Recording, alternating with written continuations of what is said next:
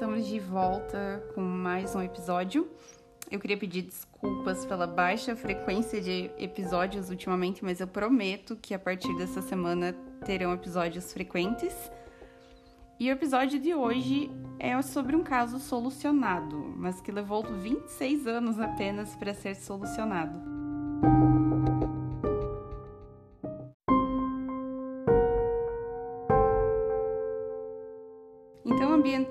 Episódio, ele se passa em um local que é um bairro nobre em Wellington, na Flórida, em 26 de maio de 1990. Então imagine que você está começando seu dia com seu filho, sua namorada e amigos, em uma manhã ensolarada de um fim de semana, preparando o café da manhã juntos, sorrindo, brincando, e de repente toda essa felicidade se transforma em choque, no horror de uma total devastação foi isso que aconteceu com a família do caso de hoje.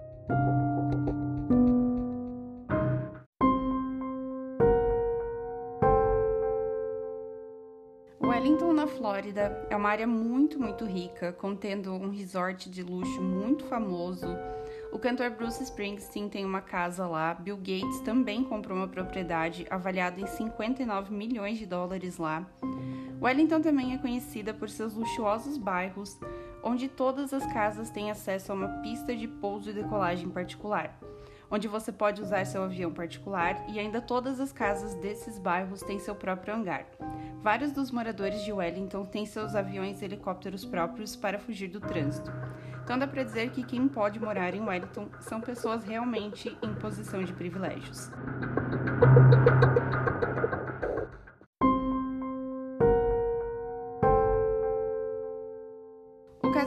Marlene e Michael Warren residiam no Aeroclub, que é onde tinham as pistas de avião, com os dois filhos do casamento anterior da Marlene, o Joey e o John Ahrens. A Marlene casou-se quando adolescente e, após seu divórcio, ela casou-se novamente com o Michael Warren aos 20 anos de idade. O casal possuía muitos bens, mais de oito propriedades para alugar, cavalos de corrida, uma revenda de carros usados, onde eles vendiam e alugavam esses carros seu patrimônio líquido era superior a um milhão de dólares, e a primeira impressão que passavam era de uma família perfeita vivendo o sonho americano.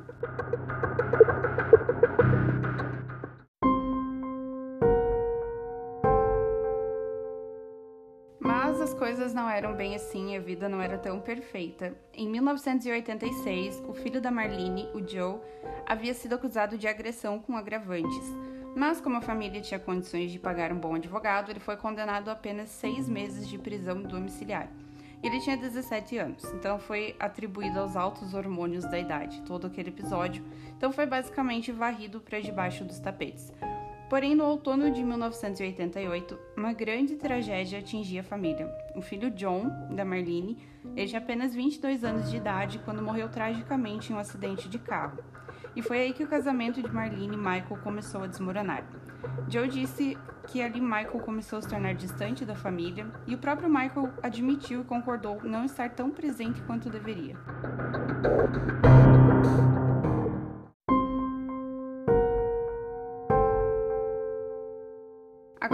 Começar a contar para vocês o que aconteceu com a Marlene Warren no dia 26 de maio de 1990, era um final de semana do Memorial Day. O Memorial Day é um feriado nacional nos Estados Unidos que acontece anualmente na última segunda-feira de maio. E é um feriado que homenageia os militares americanos que morreram em combate, caso alguém não saiba.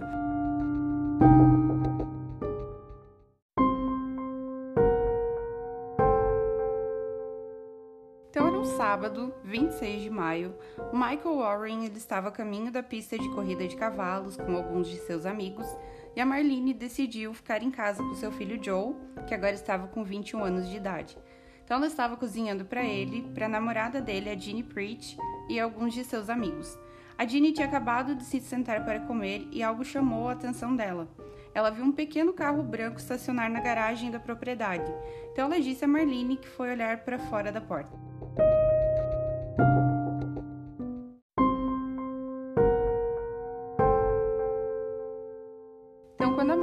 Abriu a porta, ela viu um palhaço. Então, ela ainda na porta, com a porta da casa aberta, O palhaço caminhou até ela e a entregou dois balões e uma cesta com flores. O que todo mundo a princípio achou muito fofo, pensando ser um presente, uma surpresa do Michael para Marlene. Em um dos balões estava escrito: Você é a melhor, e no outro havia Branca de Neve e os Sete Anões desenhado. E de repente ouviu-se um barulho como o de um dos balões estourando. E foi então que a Marlene caiu no chão. O palhaço então virou e caminhou caminha calmamente pela calçada, e todo mundo entrou em desespero quando viram uma poça de sangue em volta da cabeça da Marlene.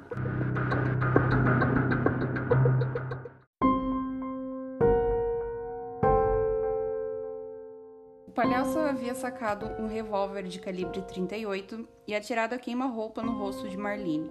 Jeanne foi a primeira a chegar perto de Marlene. Joey havia quebrado a perna e estava com ela engessada, então ele estava se movimentando com dificuldade. E foi Jeanne a primeira a ver o rosto de Marlene ferido na altura do lábio.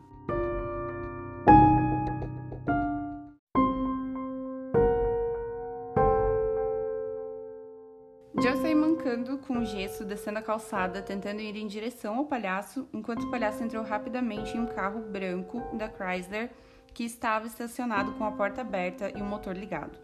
Um vizinho chamado Bill Kramer, que estava passeando com seu cachorro e sua esposa, lembra ter ouvido um barulho, que na hora ele pensou ser uma pistola de pregos e pensou ser algum vizinho construindo algo. Porém, quando ele vê de longe Joe e Ginny gritando fora da casa, gritando que alguém havia matado Marlene, ele então decidiu ficar com eles na cena e sua esposa correu ligar para a emergência e para a polícia.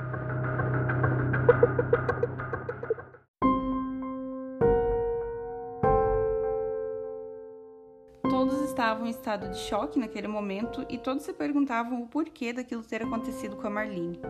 Os vizinhos não tinham muito contato com ela, mas ela aparentava ser uma simples mãe, uma pessoa agradável e amigável. Joy foi visto gritando com o palhaço e tentando ver se conseguia ver algo além da fantasia, algo que ajudasse a identificar. Joe e Ginny chegaram a entrar no carro de Joe e perseguir o carro do palhaço, mas logo perderam de vista. Eles voltaram para casa e a polícia e os detetives já estavam lá, e uma equipe de emergência trabalhava para salvar a Marlene. Uma ambulância a levou para um hospital em Palms West e ela foi internada em estado crítico. A bala tinha ido direto para sua boca e garganta e ficou alojada na medula espinhal. Ela foi colocada no suporte de vida e Joe ficou ao lado dela o tempo todo, mas ela permanecia inconsciente. Joe ficou horas a fio segurando a mão de sua mãe, implorando para que ela não o deixasse, dizendo o quanto a amava. Michael também correu para o hospital quando soube e ficou o tempo todo com Marlene, até que a mãe de Marlene, Shirley, conseguisse chegar na Flórida para ver sua filha pela última vez.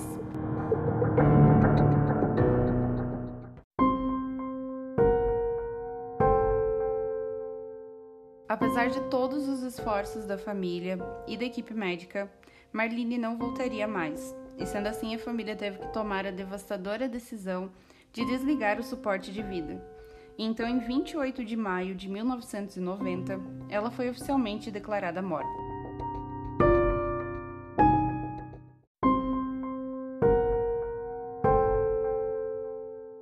A polícia então começou a investigação imediatamente. Eles não acreditavam que Marlene teria sido um alvo aleatório. Eles acreditavam que essa pessoa conhecia Marlene, especialmente por saber onde ela morava e que ela estaria em casa naquele dia. Aquele crime era muito pessoal. Mas pelo traje utilizado, eles não sabiam nem se estavam procurando por um homem ou uma mulher. Eles queriam muito divulgar um perfil para a população e policiais ficarem de olho. Mas como eles fariam isso com a descrição de um palhaço?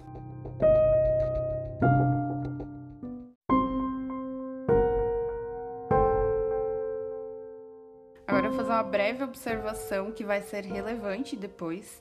Durante uma cena de crime, muitos vestígios, provas são contaminados pelos próprios policiais.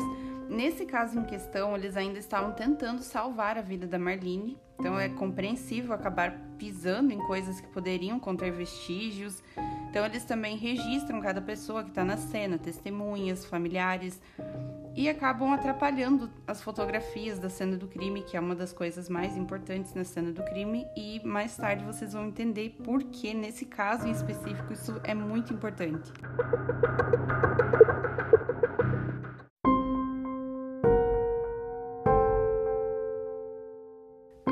Voltando ao caso, três horas depois, o xerife do condado de Palm Beach recebe uma ligação anônima dizendo para olhar com mais atenção para o marido da Marlene, o Michael. Enquanto isso, os pais da Marlene conversam com a polícia sobre a filha. Eles disseram a eles que sua filha não tinha nenhum inimigo que eles tivessem conhecimento, que Marlene era uma mulher notável, que era o tipo de pessoa que faria de tudo para ajudar alguém. Então não é incomum os pais pintarem um quadro muito positivo, não que a Marlene não fosse assim como eles estavam descrevendo, mas a maioria dos pais descrevem os filhos assim. O pai da Marlene disse que ela era gentil, respeitosa e que era uma boa pessoa. E um fato um pouco curioso e bizarro é que a polícia anotou três quadros com pinturas de palhaços na casa dos pais da Marlene, que é a casa onde ela teria passado a infância, né? E ainda mais bizarro que um deles teria sido pintado pela própria Marlene quando mais jovem.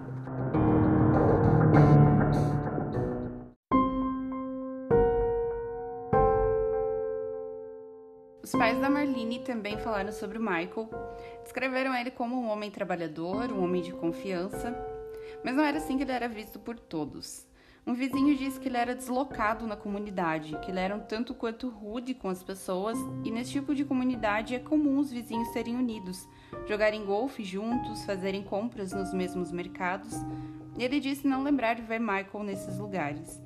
Mas nada disso sugeria que ele teria tramado para matar sua esposa, né? Exceto um comentário que Marlene havia feito a seus pais um tempo antes. Ela disse que se algo acontecesse com ela, Michael teria feito.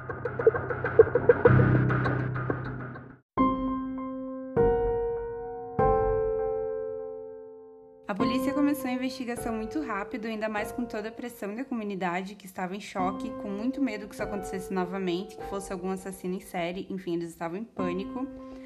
E os investigadores começaram com o que eles tinham de informações, que era uma pessoa usando uma fantasia de palhaço, dirigindo um Chrysler branco e uma arma calibre 38. Eles também colocaram veículos de vigilância no funeral da Marlene para observar quem aparecia, quem não aparecia, mas infelizmente isso não levou a nenhuma pista.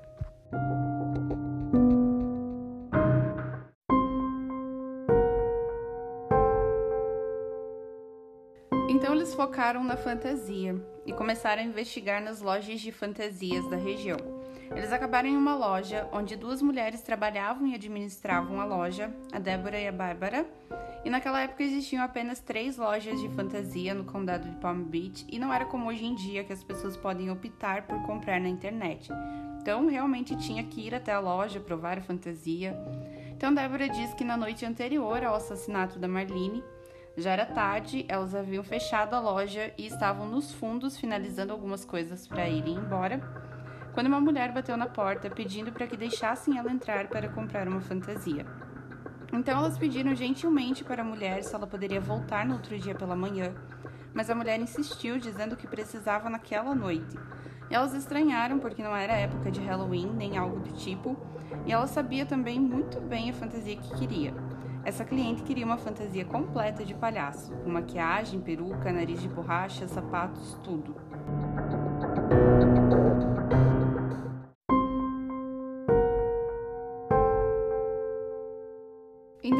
Deu a descrição aos policiais de uma mulher de mais ou menos 38 anos de idade, com grandes olhos castanhos, cabelo longo e castanho escuro, vestindo jeans e uma camiseta masculina, mas testemunhas da cena do crime descreveram que seria um homem de 1,80m. Então Débora perguntou à polícia o porquê de tantas perguntas e eles lhe contaram sobre a Marlene e ela ficou profundamente abalada com o fato de que ela poderia ter vendido a fantasia que seria usada para cometer um crime tão horrível.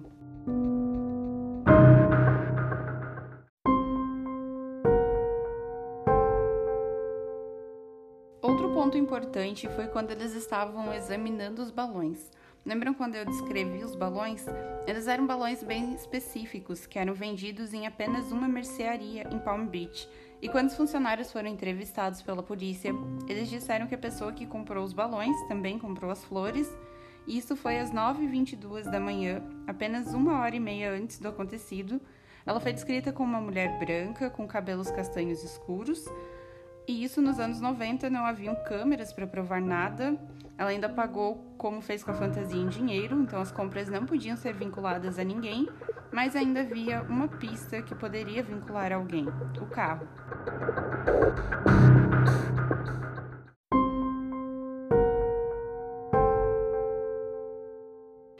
Havia sido abandonado em um estacionamento de um shopping em Royal Palm Beach, que ficava a apenas 13 quilômetros da casa da Marlene. Então eles passaram pente fino no carro e não acharam a arma e nenhuma impressão digital, nada. Ao mesmo tempo, eles também estavam entrevistando funcionários do Michael e muitos deles suspeitavam que Michael estava tendo um caso e haviam rumores de que ele estava saindo com uma mulher, mas que ela supostamente não trabalhava mais para Michael. Então os investigadores conseguiram uma pista mais concreta. Enquanto ainda verificavam o veículo, eles encontraram algumas fibras sintéticas laranja da peruca e junto com elas alguns fios de cabelos longos e castanhos. E eram evidências que ligavam a mesma pessoa tanto à loja de fantasias quanto a de balões e à casa da Marlene.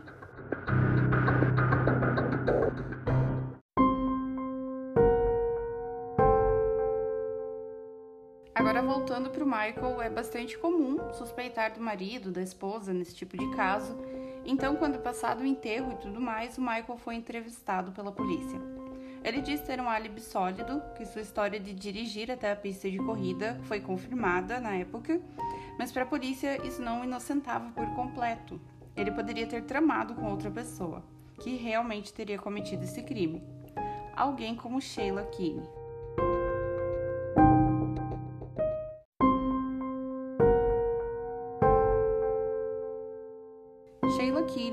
Mais uma garota do sul da Flórida, nascida e criada em uma cidade pequena ao redor dos Everglades, que é um pântano na Flórida extremamente diferente de Wellington. Sheila era uma garota típica do interior, muito bonita, ela sempre tinha a atenção de todos os rapazes ao seu redor. E uma coisa que todos sabiam sobre Sheila é que ela era ambiciosa. Ela tinha grandes sonhos, ela queria sair de Everglades e ser rica, ter uma vida boa. Sheila tinha 26 anos de idade na época e era uma mãe solo recém-divorciada. Ela trabalhava como uma espécie de guincho, buscando carros que tinham algum problema com a justiça ou algo assim. E foi por conta do trabalho que ela conheceu Michael. Como ele tinha aquele empreendimento de carros usados, ele precisava de alguém que fosse retomar aqueles carros que as pessoas não pagavam. Não eram carros dos melhores, eram carros para pessoas que não tinham crédito para comprar um usado bom ou tinham antecedentes criminais e não conseguiam em outro local. Então, como eram pessoas, digamos, perigosas, consideradas perigosas, a Sheila tinha uma arma para quando ia retomar esses carros com seu guincho. E Marlene também estava envolvida com o trabalho com os carros, então ela também conhecia Sheila e várias das empresas, várias das empresas da família estavam no nome da Marlene.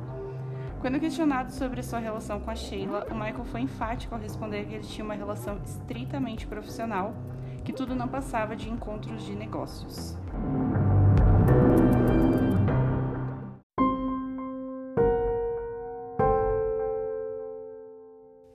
Vamos recordar né, da ligação anônima que o xerife havia recebido, pedindo para olhar mais de perto Michael. Então haviam esses fortes rumores pela cidade de que Michael dava um suporte financeiro para Sheila isso em 1990, quando a Sheila ainda era casada, ou seja, supostamente ambos estariam traindo seus parceiros. E supostamente a Marlene sabia do caso do marido, até porque ele estaria pagando o aluguel do apartamento de Sheila. E sua mãe disse à polícia que Marlene havia confidenciado a ela de que seu casamento estava em ruínas. Joey também disse à polícia que apenas duas semanas antes de ser assassinada, a Marlene disse a ele que planejava encontrar um lugar e se mudar, e a mãe da Marlene confirmou isso.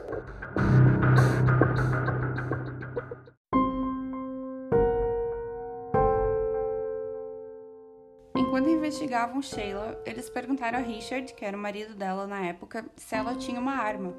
E ele disse que eles tinham um 38 Porém, Sheila havia dito que perdeu a arma um mês antes do ocorrido, o que era bem conveniente. Quando a polícia questionou Sheila sobre ter um caso com Michael, ela negou. Ela disse que eles eram apenas bons amigos, porém é claro que a polícia também entrevistou os vizinhos do apartamento da Sheila e todos afirmaram pensar que Michael e ela eram casados, pela frequência que ele era visto com ela, e o segurança, porteiro do prédio, disse que Sheila pediu a ele para adicionar Michael a uma lista de pessoas que poderiam subir direto ao apartamento, sem precisar pedir a ela. Óbvio que poderiam sim ser só amigos, que poderiam ser apenas gestos de bondade dele. Ele era muito rico e ela era uma mãe solo muito jovem. Então talvez ele realmente apenas queria ajudar a ela, talvez ele tivesse ali uma quedinha por ela e ajudasse como podia.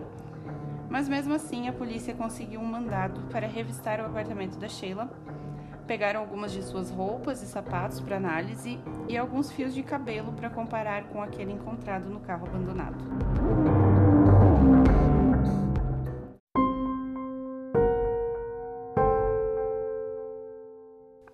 Observando Michael, eles comprovaram o álibi do Michael que ele estava a 80 quilômetros de distância da casa, indo para a pista de corrida realmente ele tinha testemunhas que estavam com ele dentro do carro, inclusive, testemunhas que o viram fazendo aquele percurso. E Michael seria quem mais teria benefícios com a morte da Marlene. Ele tinha seguro de vida, as empresas ficariam só para ele. Claro então que a polícia não estava 100% convencida de que o Michael não tinha nada a ver com isso. Muito menos os pais da Marlene. Eles pensavam que por mais que ele não tivesse machucado ela com suas próprias mãos, poderia saber de algo estar escondendo, o que Michael negava. E assim como Michael, Sheila também dizia ter um álibi. De acordo com ela, ela estaria bem longe da casa da Marlene fazendo seu trabalho com o guincho, coisa que a polícia não podia provar nem ser verdade nem mentira.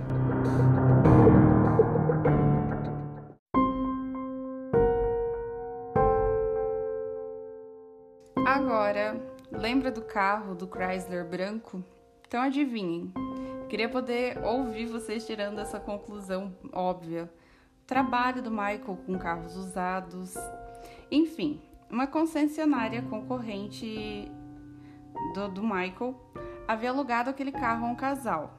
Quando era dia de devolver, o casal se confundiu porque os anúncios da empresa do Michael eram quase idênticos aos da concorrência.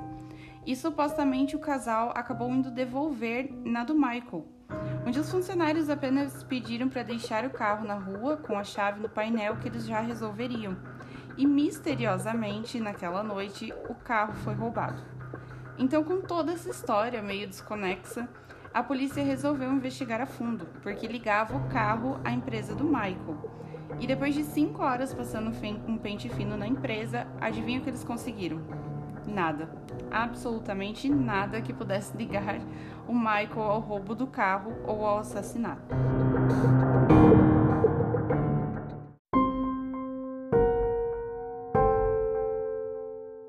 Porém, nesse pente fino, eles descobriram que o Michael estava adulterando os carros para eles valerem mais e acabaram o prendendo por fraude.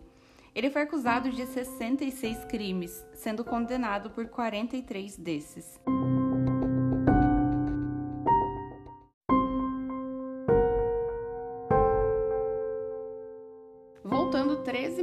Antes da Marlene ser assassinada, lá na época que o Joe estava lutando contra as acusações de agressão, o Michael fez uma visita para o advogado do Joe e fez uma pergunta um tanto quanto peculiar.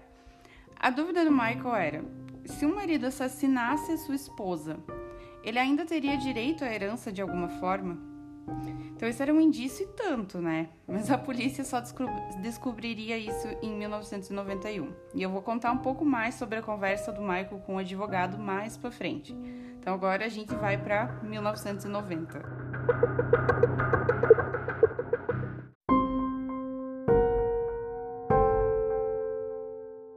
Embora eles não pudessem provar, eles tinham fortes indícios de que a Sheila havia comprado a fantasia, os balões e as flores.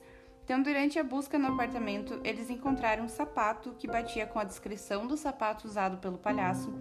E durante a análise, eles encontraram fios de cabelo castanho e fibras sintéticas laranja. Infelizmente, em 1990, as análises de DNA não eram tão avançadas e eles não podiam comprovar que aquelas fibras do apartamento eram as mesmas do carro usado pelo palhaço eles só podiam afirmar ser similar, o que tornava o teste inconclusivo. Então, eles não tinham nada de concreto para levar a promotoria sobre Sheila, então ela não estava presa. Para quem está de fora pode ser extremamente frustrante, porém para a lei funciona assim. Eles precisavam ter certeza de que estavam pegando a pessoa certa e mais importante, de que teriam provas suficientes para a condenação. Então, por enquanto, eles tinham apenas provas circunstanciais.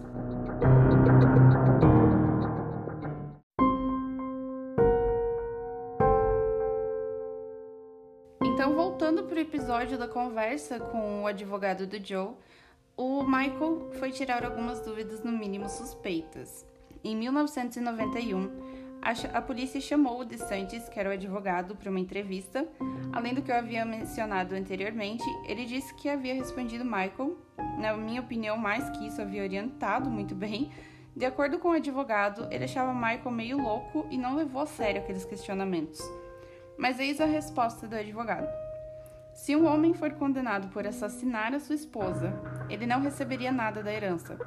Porém, se ele fosse condenado por algo menor, tivesse uma acusação mais leve, ele receberia sim. Que se tivesse algum amigo ou alguém assim que fizesse isso por ele, ele conseguiria sair, sair ileso.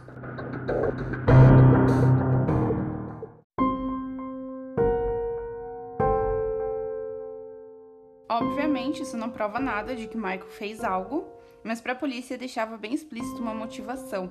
Então, após a morte da Marlene, o Michael, além de receber o seguro de vida dela, ficou com todos os empreendimentos dela, propriedades, e supostamente ele até deu um jeitinho para que o filho dela, o Joey, não recebesse muita coisa disso.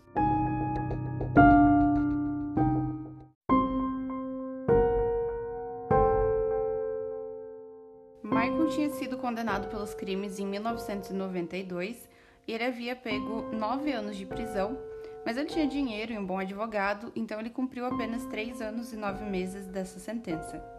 E durante todo esse tempo, o caso da Marlene esfriou, e quando ele saiu da cadeia, ele e Sheila seguiram suas vidas.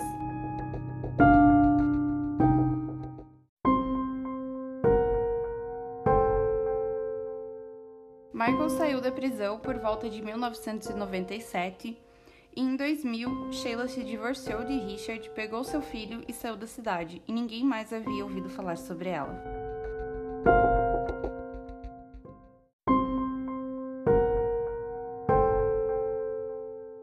Em 2004, Michael tinha se mudado para uma pequena cidade chamada Abington, na Virgínia, e ele havia se casado novamente. Ele e sua nova esposa, Debbie, eram descritos por amigos como um lindo e adorável casal.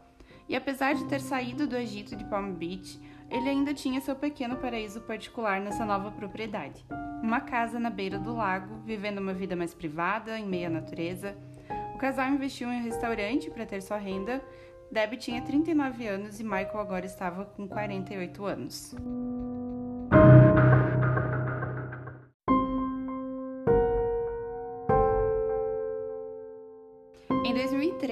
Embora a polícia do estado da Flórida tenha recebido uma concessão para reabrir o caso da Marlene Warren, um caso frio, agora as coisas haviam mudado. Saltamos de 1990 para 2013, quando todos os testes de DNA já estavam muito mais avançados.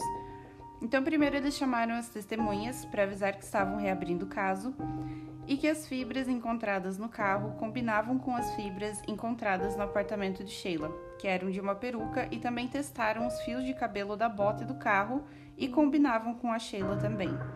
Então, nesse ponto, ainda não havia uma prisão, eles ainda estavam montando o caso, estavam à procura da arma do crime. Enquanto isso, eles estavam novamente entrevistando testemunhas, e o antigo funcionário do Michael apareceu. Ele disse que poucos dias após o assassinato, Michael entregou várias armas de fogo e pediu para que ele escondesse. Então ele admitiu que levou essas armas à casa da sua mãe e escondeu no sótão da casa, e também que sabia que a peruca e a fantasia haviam sido jogadas em um rio.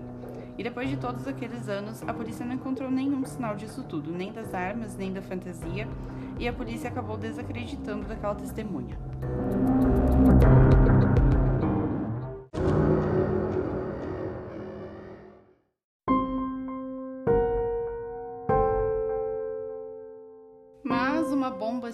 Prestes a explodir, então calma aí. Em 2016, o Michael vendeu o restaurante, ele se aposentou e ele começou a passar mais tempo ao redor do lago na sua casa. E nesse tempo, os vizinhos do outro lado do lago puderam observar melhor o Michael e ver um lado extremamente desagradável dele. Os vizinhos pegaram o Michael roubando pedras da sua propriedade com um trator, e quando foram confrontá-lo, ele foi bem agressivo, mostrando a sua real personalidade aos novos vizinhos.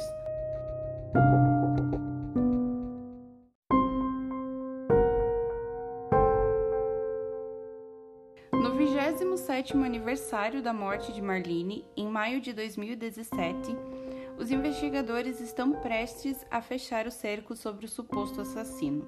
Uma repórter de Palm Beach estava escrevendo um artigo sobre o caso. Enquanto pesquisa, ela descobre que Sheila Kinney casou novamente. Mas naquele ponto ela pensou que seus olhos estavam pregando uma peça nela, quando ela viu o nome do novo marido da Sheila. Ninguém mais, ninguém menos que Michael Warren. Como assim? Ele se casou com a Sheila, depois divorciou, ficou com a Deb? Não fazia sentido nenhum. Então ela levou essa informação para a polícia, pensando que claramente havia algum erro administrativo no tribunal, que algo havia se misturado e tinha essa certidão com erro, o que realmente era bem improvável. Então os investigadores conseguiram confirmar que Sheila e Michael realmente haviam casado.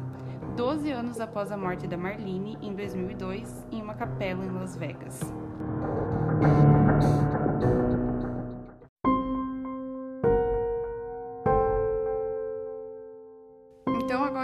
Aonde estaria Sheila? O que teria acontecido com ela? Por que Michael teria casado com ela? E a Debbie?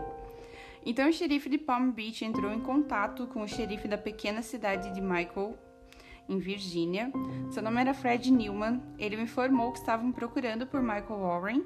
Então o xerife da cidadezinha, que nunca tinha lidado com nada assim, montou um plano para abordar o Michael na rua e assim o fez. Eles montaram um bloqueio numa estrada e pararam como se fosse algo rotineiro. Quando conseguiram isso, ele pediu a carteira de motorista dele e da Deb e prendem a Deb. Michael não estava surtando por ver, por ver a sua esposa sendo presa por nada. Não, porque ele sabia de algo que a gente não sabia. A Deb, na verdade, é Sheila Keane.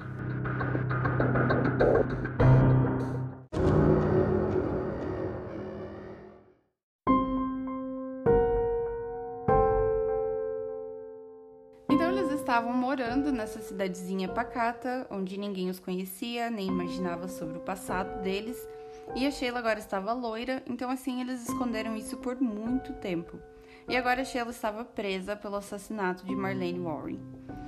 É claro que toda aquela pequena cidade ficou em choque. Supostamente em algumas festinhas que a Deb, no caso a Sheila, fazia com os funcionários, nas quais ela ia bem numa bebidinha alcoólica, a Deb chegou a confessar para alguns funcionários que na verdade seu nome era Sheila, provavelmente bêbada, né? Em 2017, quando a Sheila foi presa, Distantes, o advogado, foi novamente entrevistado. E você sabe o que ele disse aos promotores? Que durante a conversa com Michael, ele disse que se o assassino estivesse vestido de palhaço, as testemunhas não saberiam especificar se era um homem ou uma mulher. Claro que totalmente absurdo, bizarro um advogado sugerir algo assim. Michael nem era cliente dele nem nada, era apenas uma conversa comum, entre aspas, e ele deu todas essas sugestões que, pelo visto, Michael levou a pé da letra.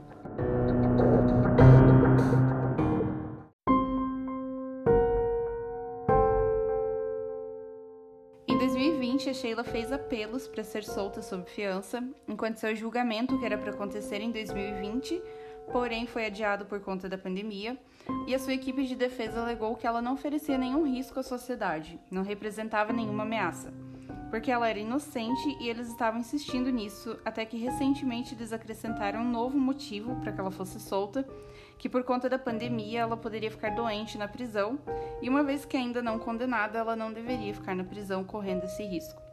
O Michael e a Sheila eles têm dinheiro, eles contrataram ótimos advogados, e amigos da Sheila, que a conheciam como Deb ainda, ainda defendem e dizem que, mesmo que se condenada, não vão abandoná-la.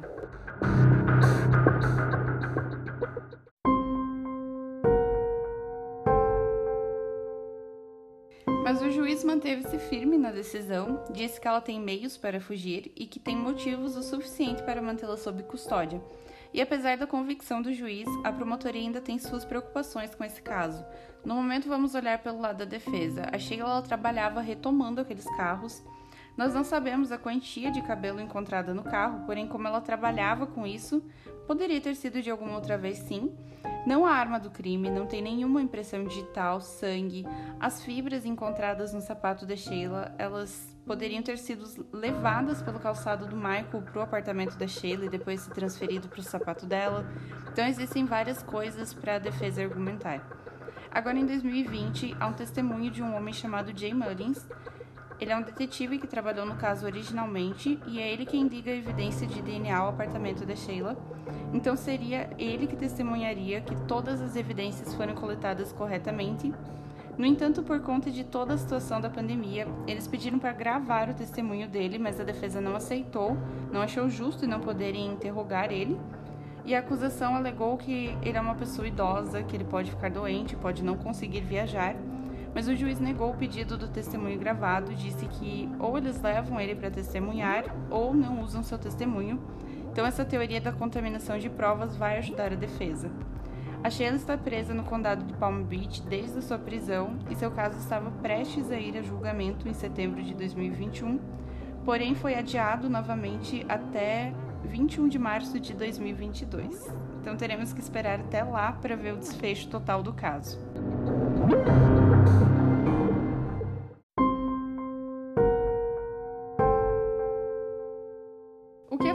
Alguém tirou a vida da Marlene, deixando Joe sem uma mãe, causando muita dor em uma família inteira.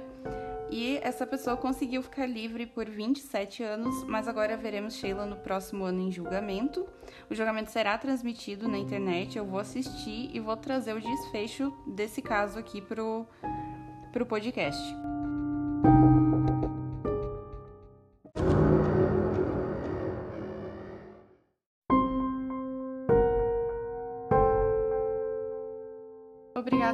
Escutou até aqui e até o próximo episódio.